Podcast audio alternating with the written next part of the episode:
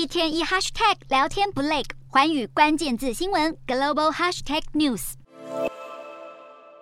烟火齐发，欢声雷动，香港的命运在他任内被改写。回归演讲贯彻邓小平“一国两制”承诺。中国前国家主席江泽民是毛泽东之外掌权最久的领导人，总书记一职做足了十三年，全因当初踩着学生的鲜血上位。曾经在哈佛大学演讲中承认镇压天安门有错。一九八九年，江泽民顺应以邓小平为首的强硬派，表面与学生谈和，私下却放任军警清场，因而被邓小平欣赏拔擢，开启日后所谓的三位一体，也就是一人兼任总书记、国家主席、军委主席的领导机制。担心这股迅速扩张的势力变成反动力量，江泽民因此在任内把法轮功打成邪教，相关成员被消失、搜捕，肃杀之气好一阵子弥漫整个北京。论经济路线，江泽民看似延续邓小平的改革开放，实则权力博弈无一刻停歇。作为中南海菜鸟，江泽民在执政之初往往受制于党内元老，连自己的接班人胡锦涛都是老邓隔代指定。直到他离世，江泽民才真正走上权力巅峰。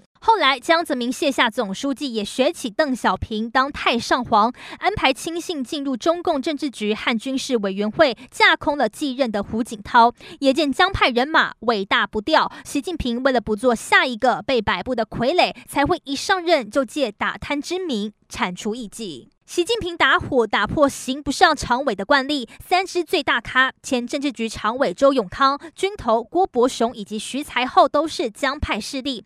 包括他们统计，自中共十八大以来，至少一百三十四万官员中箭落马，党内人人自危。习近平肃贪，让原本权倾朝野的老领导江泽民余威渐渐不在。长江后浪推前浪，是中共官场再真实不过的面貌。